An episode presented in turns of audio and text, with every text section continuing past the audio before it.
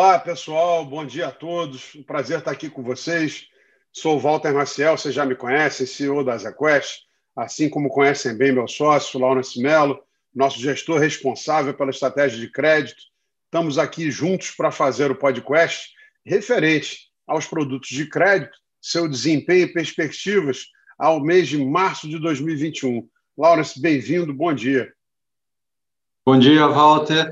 É, pessoal, obrigado aí pela presença de vocês no nosso bate-papo. Estamos aqui para fazer uma, uma conversa descontraída, leve, sobre o que está acontecendo na indústria no momento aqui, entrando em abril de 2021. Feliz de estar aqui, vamos embora. Então, Laura, falando sobre isso, a gente é, teve agora o fechamento de março de 21, que acaba celebrando 12 meses do terrível fechamento de março de 2020 a pandemia tinha estourado, uh, os mercados inteiros no mundo uh, derreteram, todo mundo apavorado com as perspectivas, e aqui no Brasil, especialmente crédito, entrou no mata-burro, porque se a gente teve aí a ajuda dos bancos centrais rapidamente para injetar liquidez na economia, no Brasil não havia instrumentos para uh, interferir no mercado de crédito, como a gente já falou aqui em vários episódios desse podcast, e a gente viu, inclusive, os nossos fundos, que são dedicados a ativos é, de altíssima qualidade, principalmente empresas single A, double A, triple A, sofrerem muito. Mais uma vez, sou testemunha aqui da tua assertividade naquele momento de falar para os nossos investidores que os papéis que a gente tinha em carteira eram das melhores empresas do Brasil e que não iriam, é, nós não esperávamos que fossem gerar perda de capital e grande problema para os fundos, mas mesmo assim a gente acabou vendo muitas decisões de investimento pouco racionais. Se os investidores olharam para a bolsa e para a desvalorização dos ativos de bolsa de modo geral como uma oportunidade, em crédito não foi assim. E passado um ano, eu estou olhando hoje aqui uh, o nosso site e vejo o nosso fundo mais conservador, que é o Azequest Lute, D1, e que deveria ter uma meta de retorno aí entre 103 e 105 do CDI, fazendo em 12 meses 9,47% de retorno. E o nosso Azequest alto, que deveria ter uma meta em torno de 110 a 115 do CDI, 10,40%. É difícil achar um fundo multimercado, é, macro, agressivo, que tenha tido um retorno comparável no mesmo período. Como é que você explica essa história e que lição ela traz para a gente e para os nossos parceiros e investidores? Não, legal. É, essa pergunta é complexa, né? Dá quase que uma hora de bate-papo, dá quase que um seminário. Mas vamos tentar resumir. É, nós estamos no dia 14 de abril, há mais ou menos há um ano atrás, que era Páscoa, a gente estava passando pelo, pelo vale dessa crise.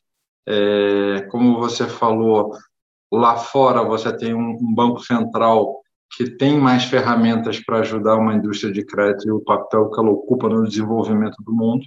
No Brasil, é uma indústria relativamente recente. De lá para cá, o Banco Central fez muita coisa, melhorou bastante coisa, ainda está fazendo e fará mais, ainda mais com a independência do Banco Central. É, mas eu acho que, além da rentabilidade e o que a gente falou é, para os nossos investidores no momento de se cumpriu. É, eu acho que é importante a gente destacar, eu acho que é essa ênfase de, de comportamento, né? Quando a gente para e compara a nossa situação sanitária há um ano atrás, nós estamos muito pior. É, e o comportamento das pessoas está diferente. É, quando as pessoas olham para as empresas, ninguém tem aquele pânico das empresas quebrarem.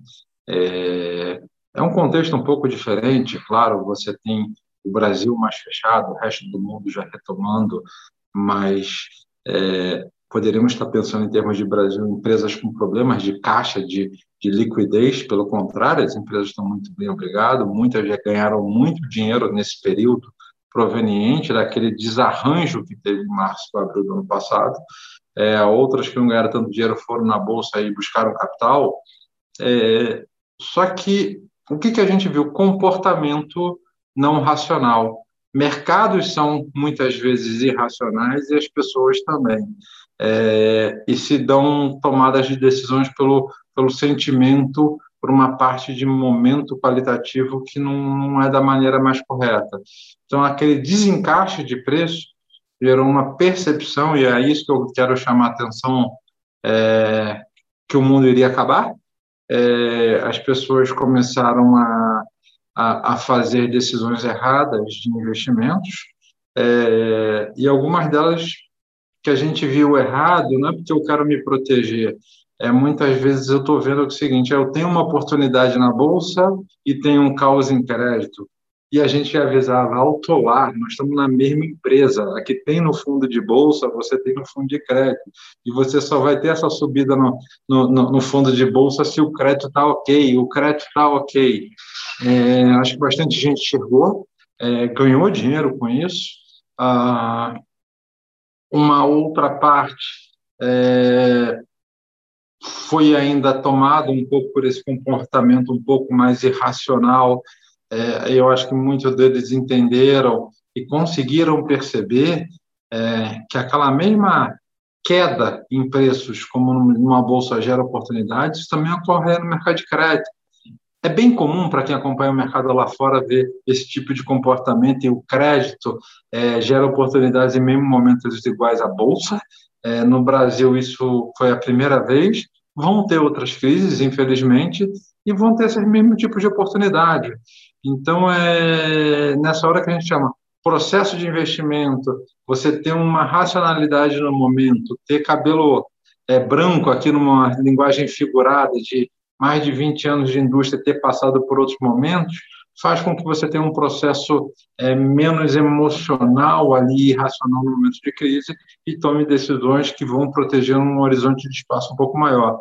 Então, acho que é isso que a gente tem que chamar atenção e mostrar que no momento difícil igual a esse, o horizonte está para as empresas brasileiras continuam claro, os spreads ainda estão gordinhos, tem dinheiro para ganhar na classe de ativo, de crédito privado, e quer dizer, não foi todo aquele caos imaginável, pelo contrário, houve a oportunidade de se ganhar dinheiro mesmo dentro do crédito privado.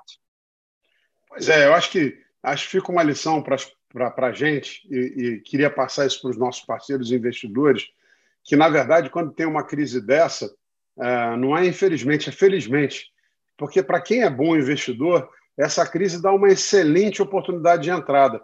Você ter entrado num fundo conservador como o LUT, e buscar quase 9,5% em 12 meses depois é, de taxas de administração é, é uma oportunidade única. E as pessoas não têm que. Você não deveria olhar para a oscilação na cota e achar que isso é o principal é, é, é, ponto de análise para o seu investimento. Teve muita gente comprando o OGX, por exemplo, várias empresas na época da bolha de internet porque a cota estava indo para cima, só que essas empresas não tinham fundamento. E o que a gente, de novo, volta a bater aqui, o Lawrence foi didático e firme nos momentos mais agudos da crise, é o que temos aqui na carteira são só as empresas de alta qualidade. E aí, é, vou fazer um ponto aqui. O Lawrence é um ativo né, que a gente tem na Azequest, é um patrimônio da empresa. E a gente tem um gestor com essa experiência, é, tanto tempo fazendo gestão, é importante não só nesses momentos, mas a gente hoje vê que passado, passada essa crise, e bolsa tem uma coisa, a gente sabe que vai voltar, mas a gente não sabe quando. O título de crédito tem uma data de vencimento marcada. Então a empresa chegando lá, você sabe que vai receber. Esse fluxo de caixa não só é certo, mas ele é certo na data combinada. É, hoje a gente está entrando num outro momento. E eu acho que é um outro momento que vai ser extremamente desafiador, principalmente para gestores menos experientes. E eu acho que aí a gente tem uma vantagem comparativa muito grande na indústria. Então, queria levantar duas bolas para você, Lawrence. Primeiro, a minha impressão é que não só teve essa oportunidade, mas os títulos de crédito de alta qualidade no Brasil ainda não se recuperaram, continuam pagando um, é, taxas é, que a gente chama de carrego. O que, que é? é a taxa corrente olhando para frente acima do que deveriam e bem acima do que estavam pré-crise. E a segunda coisa, a gente entra hoje num primeiro momento, depois de cinco, seis anos, em que a política monetária não é de redução de juros, mas é de uh, um retorno a um aperto monetário para controlar a inflação. de novo, como que a gente está olhando isso e por que, que essa experiência toda é importante nesse momento? Pô, Walter, essa pergunta é legal pra caramba de responder, porque é engraçado, né? Parece que foi ontem, mas já passaram-se cinco, quase seis anos que você só vinha caindo juros no Brasil. Muita gente aí que entrou no mercado, está fazendo parte do mercado, nunca tinha visto um ciclo de alta. E o que eu acho que é importante da gente olhar e até saber separar as discussões é que às vezes um, um, ponto de vista acaba prevalecendo na discussão do mercado financeiro e se esquece de olhar determinados ângulos ou determinadas encaixes, uh, porque você existe diferentes investidores, diferentes é, objetivos no investimento. Quem ganha muita voz nesses ciclos de subida são gestores de hedge funds, que muitas vezes trabalham alavancados nas suas posições, é, tentando pegar muito mais um movimento da curva de juros e tentando, às vezes, é, fazer uma translação do que está acontecendo na posição dele para um cenário micro. Né? Eles olham mais o macro, inflação, o patamar do câmbio, balança de pagamentos, e vou transformar isso em uma posição alavancada onde alguns bips fazem muita diferença na cota. No nosso caso, eu tenho que olhar isso, o que, que vai acontecer na vida das empresas. É, e como é que vai estar essa perspectiva nos próximos dois, três anos. Então, assim, quando você olha é, a subida de juros, um ciclo que se iniciou agora, é, o nosso entendimento para o tipo de empresa que a gente trabalha, se você vai ter uma subida agora no próximo cupom de 0,75 ou 100 bips, é indiferente. É, se ela vai chegar a 5, 5,5 ou 6, é, é, abre aspas aqui, é indiferente. É, o importante é o seguinte: você vai ter uma volta do CDI a patamares onde o CDI não tenha um juro real negativo dentro dele. Então, isso do ponto de vista do investidor, que, que vai fazer?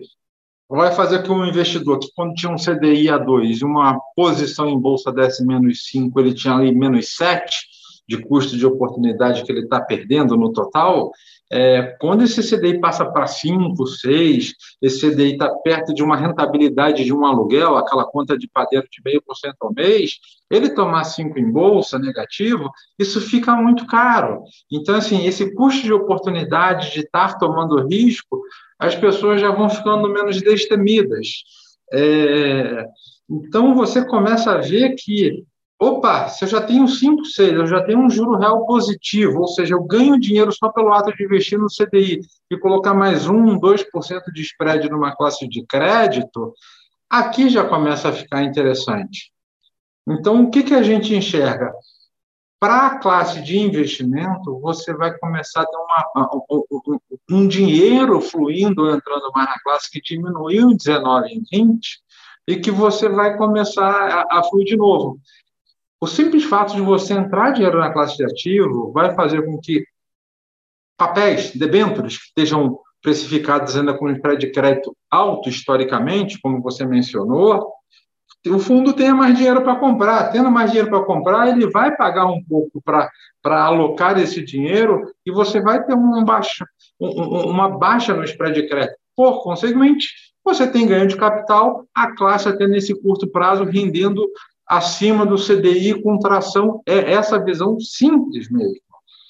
Do ponto de vista de empresa, as empresas já estão olhando é, essa subida do ciclo de juros e falando o seguinte, ó, em 2021 eu posso ter um CDI de 5, 5,5, 6, mais, mais mais alto ou mais baixo, e no final de 22 chegando a 6,5, que são 7, e já estão fazendo todo o seu planejamento estratégico de investimento, é, o quanto eu vou ficar alavancado, o quanto significa isso para minha liquidez, compensações, comportamento de mercado, e vão se ajustar e vão conseguir sobreviver num nível que, quando você olha, você, Walter, eu, Lawrence e muitos outros que também estão escutando esse podcast, é relativamente baixo para a história brasileira é, de empresas que conviveram em, em, em, ciclos de juros de 12%, 13%, 15% durante muitos anos e foram capazes de se reinventar e de produzir e de ter lucro.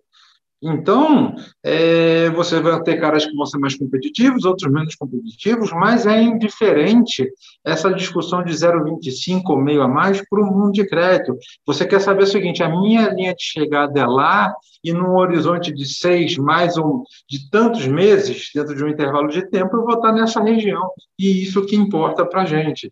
Então, assim, isso é importante, mostra que vai ter é, melhores oportunidades no investimento relacionado à CDI, crédito privado passa por isso necessariamente, e isso daí também para as empresas vai ser marginalmente negativo, neutro do ponto de vista de, de, de lucratividade, a vida vai continuar, tá? então vai se tornar uma classe mais competitiva.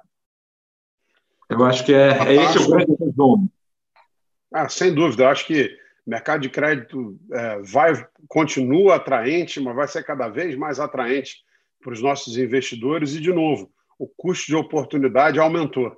Então acho que isso vai trazer o interesse não só de investidores locais, mas eu ficaria também de olho no movimento de investidores estrangeiros, porque a gente vai começar a ter no Brasil uh, um, um carry de juros, especialmente no mercado de crédito privado, existe um prêmio e talvez a decisão menos racional no passado, aquele cara que preferiu sair um pouco de crédito e pegar oportunidade na bolsa, se fez boas decisões de investimento, porque teve coisas que foram muito mal nesse período, pode ter ganho muito dinheiro. Mas o sujeito tirou dinheiro do crédito, botou no CDB do banco, realmente é a decisão mais difícil de entender. Até porque os maiores credores daquelas empresas de alta qualidade eram os próprios bancos. Então, os riscos estavam muito associados né? só que com um prêmio muito grande para o crédito privado. E você, nos últimos meses, desde o lançamento do Supra, que é um multimercado de crédito e que tem um retorno fabuloso né, desde o seu lançamento em maio, vem aperfeiçoando cada vez mais a utilização de produtos estruturados, mas também ah, de bonds brasileiros negociados lá fora. É, o que, que você pode contar e que oportunidades a gente pode capturar é, desse, desses dois é, é, é, segmentos aí nos próximos meses?